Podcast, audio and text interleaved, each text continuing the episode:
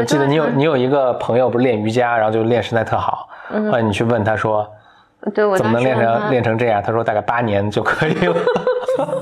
是匆忙，我总迷失方向。路上行人神色慌张，我内心冰凉。欢迎来到 Blow Your Mind 职场系列，大家好，我是峰哥。我是简丽丽，你美丽微笑，香香的味道就把我融化掉。我的今天要讲一个什么话题呢？今天这个话题叫做如何在你所在的这个岗位或者这个行业，嗯，做到最顶尖的百分之一。哎，我我我能不能先来说一下？OK，我我不知道你要讲什么，但我想 OK，啊，先讲一下我的观点。嗯。就听起来就是你做到你的行业内的百分之一是一件很难的事儿，嗯。但其实以我的经验以及我的观察来讲，其实它是一件非常可执行，呃，有方法对，以及要求其实很低的一件事儿，基本就是、就跟以前我们讲写简历一样，只要你你能把求职信和最基本的事简历最基本做做做好，你就是投百分之一了。嗯，嗯，是的，我们这期节目就就结束束了。我们深挖一下，但在深挖之前，我前面本来有一个，我分享一个咱们一个听众给我分享给我的一个小小场景啊，他应该是个非常年轻的初入职场没多久的一位年轻人。他说，今天他被临时召集到一个会上去，嗯参会之前突然发现这会上其实全是领导，就他一个是，junior 的，junior 啊、这比较初级的一位员工，看着还有点紧张，但他正要去参加这会之前，正在听咱们的职场系列，不由得心里平静了很多，然后很平静的去呃面对这个既是挑战也是机会的这么一个一个场景，然后他还挺开心的，还把这个在在咱们的群里分享给大家的，就是咱们的一个听众的群里分享的，呃，我也当然非常开心了，然后我也希望我们 BOM 就 Blow Your Mind 的职场系列的这一集一集啊，成为大家一个呃在工作上班的时候呢来收听，然后上班的不要好好工作，听一听。呃通行路上吧，听我们的节目，获获得自信，获得方法。OK，回到咱们那说的那个，就如何做到顶尖的百分之一啊，Top one percent。我最近的一个观察是，做到 Top one percent，不管什么行业啊，其实方法都差不多。怎讲呢？嗯，我最近碰到一位很能干的一个人啊，他是在在互联网做运营的工作，他讲到了他的工作中的一个小的地方，就是他怎么去写，怎么去写文案。嗯所以他说他刚开始的时候呢，也我觉得就是平均水平吧，可能跟你我可能都一样，但是他就意识到这个写文案这个事情重要，所以他花了几个月的时间去搜集那些他所在这个领域的他觉得写的好的文案，并且把它们分门别类，就就他给自己做成了一个库，一个数据库，里面都是优秀文案，都是打动他的文案，他发动他周围的人跟他一起一起来整理收集，对每一个文案他会分析说这个里什么地方打动我，嗯。呃，就细致到比如说他就总结出，比如文案中要不要用汉字的数字，要用阿拉伯数字，就什么情况下用百分比，什么情况下用绝对值，把这些都总结出来。他说有一阵儿在街上看到旁边这个路牌儿什么这个写的好的文案，他都会脑子就留下很深刻的印象，然后产生很多联想，说这个东西应该怎么怎么写。就经过这个把月的这么一个收集整理，他就有这么一个非常实用的这么一个库，他再去写文案的时候，就都会从中获取灵感。嗯就他给自己建立了一套，还听起来就是非常强大的一个体系啊。我记得你以前跟我说过，其实非常类似的类似的故事。我我我可以补充一下这个啊故事，就是，呃，我觉得最近两年有一个有一个写作的方法是是王厚厚教给我的，嗯，不知道我们的一厚厚没有位朋友啊，厚厚没有在听啊？嗯 呃，因为当时我记得是请厚厚过来来公司给大家分享一下，就是他是怎么写作的这件事情。嗯厚厚当时讲了一个非常看起来非常随意的一个方法，他说他只要在路上，在任何时候，他看到了一个什么片段或者他有什么灵感啊、他都会记在截个图啊什么的啊。呃，就截个图，我我记得是他大概有个本子，他看到或者想到的东西都会很快的记下来。那我记得给我是后，当时拿出手机来给我念了几段，就是他当时手机里面存的这些片段，然后说当你要写文章的时候，你就把它拿出来，啊，旧的这些东西就能都能使用。我觉得这个和你刚才说的，就是写文案是一个意思，一个意思。厚厚这个方法我其实用了，因为我以前有一个，在此之前，我觉得我对写文章这件事情都是我灵感来了，或者我有情绪要表达，有有想法要表达，我要坐下来写文章，我才坐下来写。然后那个方法就使得我觉得这个门槛低了很多，嗯啊、所以我就开了一个石墨文档。这石墨文档里面，就是我想到什么就往里写。事实上也是后来我写文章，还有啊、包括写微博，很多时候是回到我那个库里面，嗯啊、找出来发的。还有一个例子是小马宋，嗯小马宋也是就是在我的理解是在文案写文案还有写广告文案是呃这个领域是个非常牛的人。小马宋曾经也分享，他说他是怎么写广告文案的这件事情，呃具体细节我忘了，但大意也是他找了，就在过去几十年里面，就是所有经典文案，就把它们拿出来摘抄下来背，然后所以后来你再写任何文案都能从经典的这些案例里面找到公式吧，嗯。嗯。就这个方法，其实你看他们总结出来，他们有很多共性啊。嗯。我觉得这共性总结出来特别给我启发的是，一，你看它都不难，嗯，就它难不在于说哇这个东西是一个多么让你觉得不可思议的事情啊，需要高的就智商啊对对对，或者嗯对，操作起来不难，但是难在于什么？难在于坚持。嗯难道你相信这个事情之后，然后你持续做，其实也不用做那么长时间，做做个半年、几个月，嗯嗯就是或者就够了就平时一直做，其实你就提升到一个大多数人永远不可企及的一个高度了。嗯嗯，但是呢，很有趣的是，就还是很少有人能做到。以前老有人来问我说，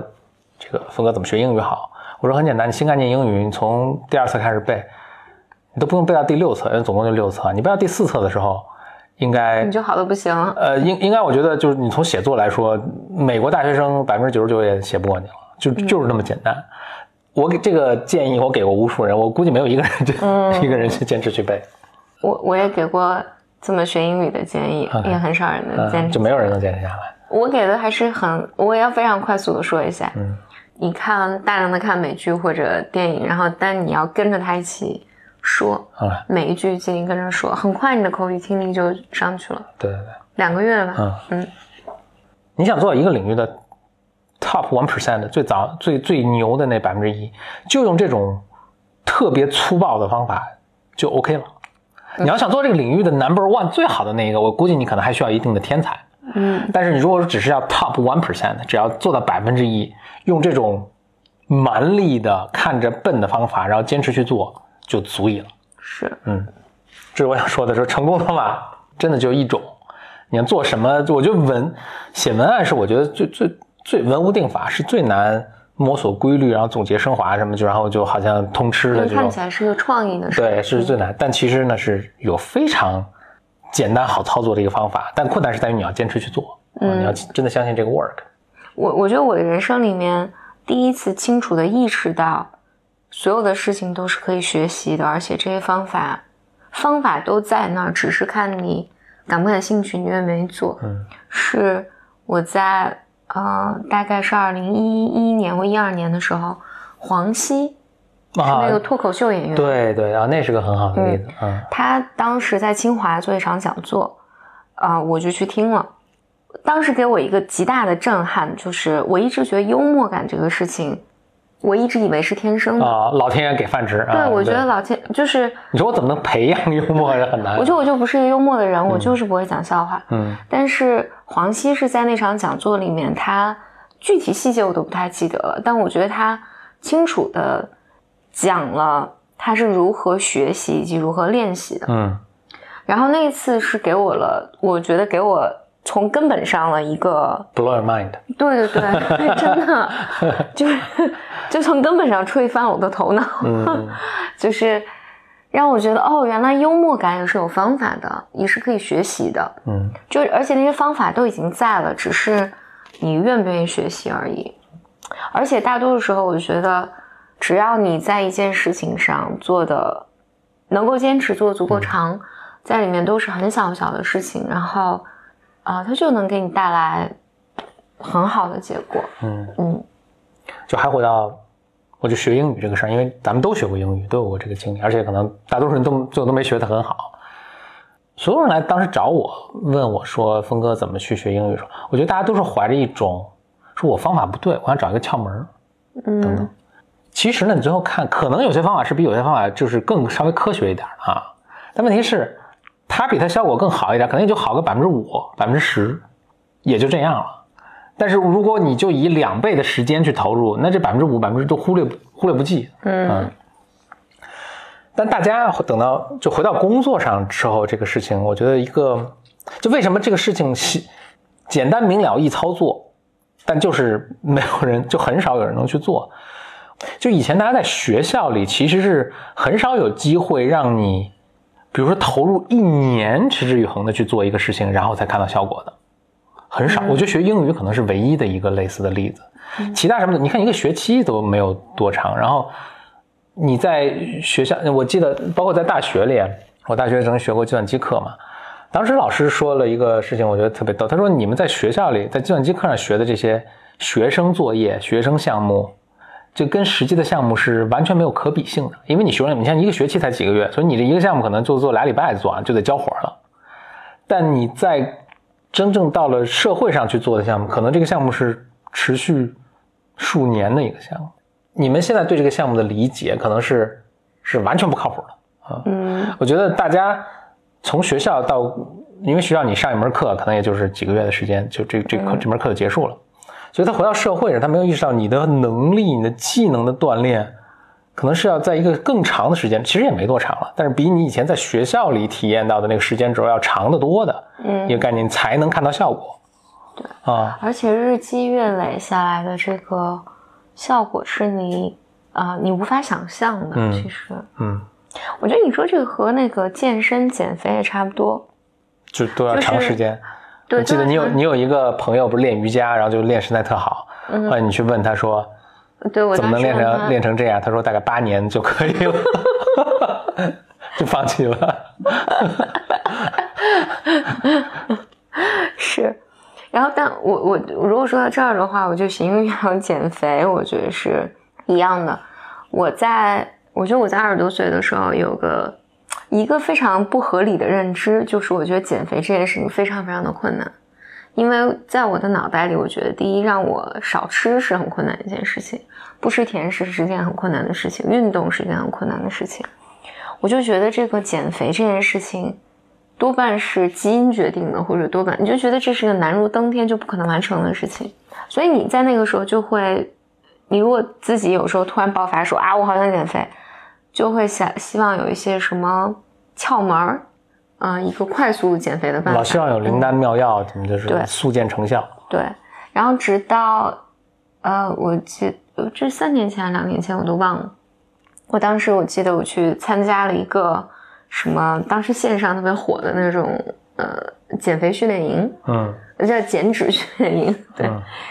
呃这比肥好听一点。嗯，其实当时因为是个远程的嘛，他能给你提供的指导非常的少，他只是告诉你，啊、你能吃什么，不能吃什么，有非常明显的效果。嗯嗯，当时也给我很大的 blow your mind 吧，就是觉得这是可以达成的，而且并不困难，只需要一些非常你的饮食结构上有一些小的调整，然后你坚持这么做就可以了，长期的来做。但我想讲的是，这些是有方法的，而这些方法其实都不都不是灵丹妙药吧。嗯嗯所以这次节目我们想跟大家表达的就是，呃，想做到你这个领域的 top one percent 百分最好的那百分之一，其实没有那么困难。嗯嗯，其实看起来可能挺简单，甚至不值得一提的一个方法，但你要坚持去做呢，嗯这个就是你比别人强的这个地方。谢谢收听本期的职场系列节目，我们下期再见。拜。我的骄傲已不再重要说一声你好紧张不得了。你的脸上写满